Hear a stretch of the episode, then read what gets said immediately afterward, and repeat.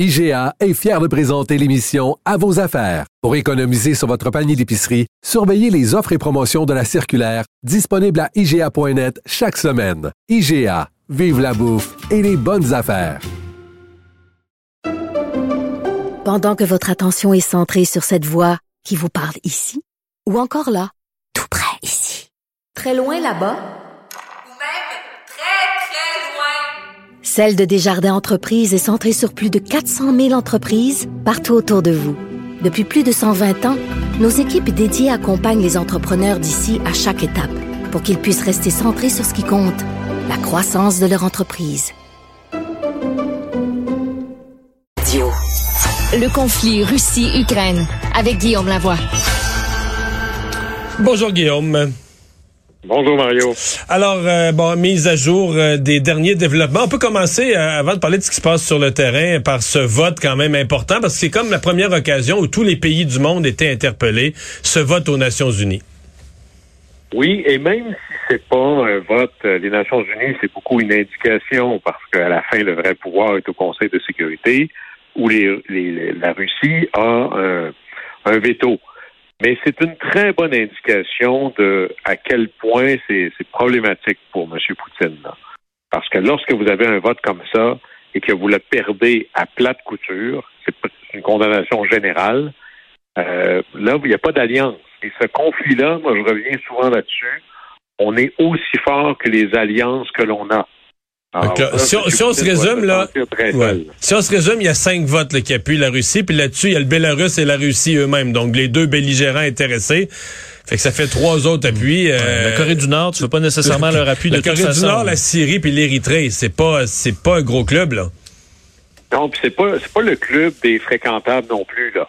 Euh, D'habitude, quand tu es en Corée du Nord de ton côté, tu te dis il y a quelque chose que je dois pas faire de correct. Là. Ouais. Euh, alors, euh, c'est véritablement là-dessus, faut saluer le leadership euh, de M. Biden et de l'Union européenne, entre autres, parce que c'était pas clair du tout. Euh, M. Poutine n'est pas fou à temps plein. Quand il regardait la coalition de l'Ouest, appelons-la comme ça, elle était empreinte de division. Enfin, M. Monsieur Poutine aura réussi que peut-être euh, on croyait plus possible. On pensait vraiment que les États-Unis n'étaient plus ce leader moral dans le monde avait plus la capacité de s'imposer sur des principes comme le leader d'une coalition très vaste. On pensait qu'on était même rendu dans un monde après cela, un monde post-américain. Eh bien non, là, il l'a ramené. Là. Ça m'a beaucoup fait penser parce que hier, j'écoutais le, discours sur l'État de l'Union et je repensais à l'attaque de Pearl Harbor euh, en 1941. Vous savez, quand ça a été une attaque qui était un succès militaire exceptionnel par les forces euh, euh, japonaise. Et il y a un, grand amiral japonais qui, lui, n'était pas en train de célébrer sur le porte-avions avec tout le monde, qui était très content de l'attaque. Tout le monde lui disait, mais pourquoi est-ce que vous n'êtes pas heureux? il avait dit, je pense qu'on a réveillé le géant qui dort. Et c'est peut-être ce qu'a réussi à faire Vladimir Poutine dans son attaque. Ouais, mais il a réveillé le géant qui dort, mais il a réveillé euh, comme tout le monde là. il a réveillé les, géants qui dormaient parce que l'Europe unie devient une sorte de géant aussi. Euh, c'est c'est ça aussi. C'est que c'est plus qu'il a réveillé le géant, mais il a réveillé, on pourrait quasiment mettre au pluriel des géants. Absolument. Et des fois, euh, moi j'ai fait relation industrielle. Il y a bien des cours de négo là-dedans. J'avais un vieux prof de, de négociation qui disait des fois ne pas entrer en négociation ou ne pas faire une action, c'est plus payant. Parce que là, ça pourrait finir que l'Ukraine, là maintenant c'est clair, veut entrer dans l'Union européenne, le Parlement européen pour, pour ça. Vous avez la Géorgie qui dit, moi aussi, je veux entrer dans l'Union européenne. Et là, évidemment, l'OTAN également. Alors, il aura réussi non seulement à liguer tout le monde contre lui, mais à accélérer le mouvement d'exactement ce qu'il ne voulait pas. Et là-dessus, on peut pas suivre ça en direct parce que c'est un monde plutôt fermé, mais ça va être difficile. Les réunions M. Poutine aura des comptes à rendre, euh, ce sera pas facile d'essayer de tourner ça comme une victoire. Hmm. Mais sur le terrain, on dit tout ça, mais sur le terrain, la Russie avance quand même depuis 48 heures, lentement, pas au rythme prévu, mais gagne du terrain, gagne, semble-t-il, une coupe de ville du Sud. Mais, mais ça, euh, à la limite, il faut s'y attendre parce qu'il n'y a pas de commune mesure entre la force de l'armée ukrainienne, même si on finance euh, et qu'on les équipe, est la force de l'armée russe, ne serait-ce qu'en domination euh, du ciel, par exemple. Alors, au niveau des, des moyens militaires, c'est un géant contre un joueur plus mineur. Le problème de M. Poutine, c'est que même s'il avance, il avance pour gagner quoi? Parce qu'au départ, il est supposé être accueilli en sauveur, en libérateur. Et là, il avance. Et une fois qu'il aura pris les villes, encore faut-il qu'il puisse tenir, encore faut-il qu'il puisse occuper. Et occuper, c'est dix fois plus d'hommes qu'il a investi jusqu'à maintenant. C'est aussi beaucoup plus cher. Imaginez les soldats qui se promènent en char d'assaut. Et là, ils savent que la population ukrainienne, parce que tout le monde devient un soldat un peu improvisé, peut se promener avec des missiles anti-chars montés à l'épaule, qu'on peut déplacer à vélo. Alors, imaginez un peu combien chaque coin de rue devient un glissement potentiel. Alors, on va gagner quoi? Ça, c'est de moins en moins clair. Guillaume, il y aura demain, euh, bon, le, matin là, à l'heure euh, locale, une deuxième séance de pourparlers entre les Russes et les Ukrainiens. Euh, bon, on évoque qu'il y aura sur la table possible cesser le feu. Est-ce que tu penses qu'on qu'il y a une chance qu'on en arrive là à dire bon ben on va, on va se mettre sur pause un peu le temps de réviser tout ça ou au contraire ça risque de, de, de bon de ne pas bouger comme la dernière fois? C'est très difficile de prévoir exactement qu'est-ce qui pourrait arriver, surtout quand on considère que la rhétorique mise l'avant par M. Poutine, c'est que le pays qui est l'Ukraine n'existe même pas.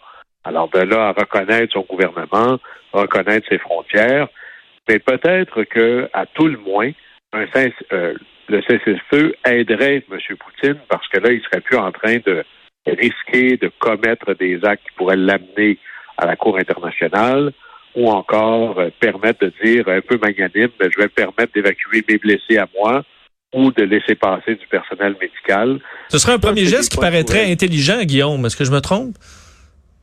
Pardon? Ce serait un premier geste qui paraîtrait intelligent pour le reste du monde à dire ah bon ok il y a encore euh, il, y a, il, y a, encore quelque chose qui se passe de logique chez Vladimir Poutine. Ben juste ça c'est exactement ce qu'on verrait comme un, un, geste rationnel parce qu'on dit à la fin il faut que il faut que lui soit capable de dire je gagne quelque chose là-dedans. Ça, avance ses intérêts. Euh, ça devient de plus en plus possible. Je pense que c'est le vieil adage euh, quand tu t'es mis dans un trou, arrête de creuser. Alors, comment est-ce qu'on fait pour reculer? Là-dessus, c'est peut-être encore trop tôt, mais moi, je pense beaucoup à George Bush père. George Bush père est président des États-Unis alors que l'Union soviétique est en train de s'effondrer. Euh, jusqu'au moment où le mur euh, de Berlin s'effondre.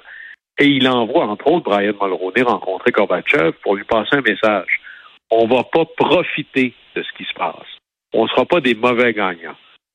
Et ça a permis euh, d'avoir l'effondrement d'un empire plutôt hostile de manière assez pacifique.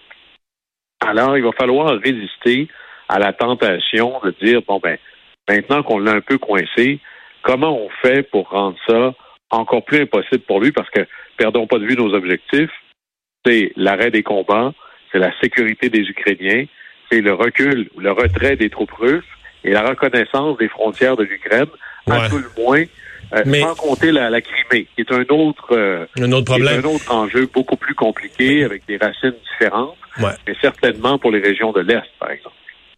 Là, tu viens d'aligner une série d'objectifs. La question que je me pose, est-ce que pour une partie du monde, peut-être pour les Américains aussi, peut-être pas. Il faudrait ajouter à la liste des objectifs, pas punir le peuple russe, etc., mais faire tomber Poutine. Est-ce que ça pourrait, maintenant qu'on peut plus se fier à lui, maintenant qu'il a prouvé son côté euh, sanguinaire, imprévisible, un peu fou, est-ce que faire tomber Poutine, le faire remplacer, devient un objectif. Pas humilier le peuple russe, pas empêcher la Russie, là, mais dire avant de lever les sanctions économiques, etc., euh, il faudra avoir un gouvernant qui est, parlable, prévisible, etc. Ça, c'est intéressant parce que justement, les sanctions économiques, euh, c'est pas euh, on-off, si vous me pardonnez l'expression. C'est de la gradation. Là, on, augmente, on augmente, on augmente. On pourrait commencer à les réduire, par exemple, permettre la livraison des conteneurs, ou permettre euh, aux, gens de prendre l'avion au-dessus des frontières de l'Union européenne, du Canada, des États-Unis. Mais le vrai, euh, ce qui coince vraiment, c'est le, cœur autour de l'écosystème de Vladimir Poutine, qui sont les oligarques. Donc, les oligarques, ce sont des gens extraordinairement riche, possède essentiellement le trois quarts. Donc tu dis on pourrait garder un doigt sur cette artère-là pour le cas Poutine. Donc permettre au peuple de, respirer mieux, mais garder cette pression-là. J'ai que ça commence à, peser fort. Écoutez, euh, vous savez, à Londres, il y a tellement de, de richitimes russes qui sont là. Ça s'appelle, ils appellent ça la blague Londongrad. Euh, Roman, euh, je vais encore mal prononcer son nom, Abramovich. Abramovich, le président de Chelsea, le propriétaire du club de, de soccer Chelsea. Et pour ceux qui connaissent moins le soccer, c'est un peu dans la ligue des Rangers de New York, puis des, des Canadiens de Montréal, puis des Maple Leafs de Toronto. Là, c'est un club qui vaut à peu près entre 1,5 et 2 milliards de dollars. Et là, il est prêt à le liquider, là. C'est comme, imaginez ça, là, votre position de vendeur. Vous dites, j'aimerais ça être capable de vendre d'ici la fin de la semaine, envoyez-moi vos offres. Euh, ça n'a pas l'air d'une guerre aux enchères, là. Ça a l'air de quelqu'un qui fait une vente de feu. Il veut aussi liquider toutes ces villas. Et hier, dans son Mais lui, il va perdre, il va perdre euh, des centaines de millions dans l'opération à cause ah, de, la guerre. Et en plus de l'humiliation, parce qu'on n'achète pas un club comme ça vraiment pour faire de l'argent, mais plutôt pour avoir des, choses qui nous permettent d'être de la royauté mondiale. C'est un peu ça. Alors ça, ça pèse lourd. Ça, ça fait mal. Et il y a, y a une phrase ou deux dans le discours de Biden hier soir qu'il y en a qui ont dû écouter avec les oreilles bien aiguisées. Là. Il a dit clairement, on, on va s'en prendre aux oligarques. Vous appuyez Poutine, vous êtes notre adversaire, et on va s'en prendre à vous de deux manières. On va saisir ce que vous avez. Ça, c'est ta villa, ton yacht, euh, euh, ton avion. Euh, T'as-tu pris le temps, euh, puis Vincent, je sais pas, avez-vous pris le temps de, de regarder des villas? J'ai fait l'exercice, j'ai fait plein de recherches, j'ai googlé le villa avec de certains oligarques. Tabarouette, c'est pas imaginable. Non, mais ils ont des pas, juste des jets privés, ils ont des flottes. Hein? C'est pas des petits quatre et demi là, du planète. Non, non, c'est des, c'est des domaines à Biarritz, dans le sud de la France, dans les plus belles places des affaires qui ça, vaut 15-20 millions là. Oui, dans les, jets privés, les jets privés, ils ont pas un jet privé comme Céline, ils ont des avions privés, des euh, Airbus A340, des avions de passagers là, de pleine grandeur, ils en ont plusieurs, des flottes avec des yachts gigantesques. C'est un, niveau de richesse qui est, qui, est dur à comprendre. Et c'est fou. Et imaginez, par exemple, euh, je reviens à Abramovich, vous voulez vendre. Et il y a quelqu'un qui veut vous l'acheter. Euh, c'est quelqu'un qui est prêt à vous donner un milliard pour. C'est 50 sous dans le dollar, mais quand même, c'est toujours un milliard. Est-ce qu'on va accepter que le transfert d'argent ait lieu? Et là, quand vous possédez quelque chose qui normalement vaut 1,5, 2 milliards et que vous n'êtes pas capable de vendre, ben, c'est comme quelqu'un qui a un timbre rare, ça vaut quelque chose le jour où tu peux le vendre. Sinon, ça vaut rien. C'est ça qui se passe. Et l'autre chose que Joe Biden a dit, c'est oui, on va saisir vos trucs, mais je mandate le département de la justice américain de lancer de s'intéresser à vous. Ça, c'est comme quand Revenu Québec, par exemple, ou le ministère euh, de la concurrence, le bureau de la concurrence, hein, tiens, j'ai trop de temps libre, je vais m'intéresser à vos affaires. On peut imaginer que ça, c'est peut-être encore plus stressant.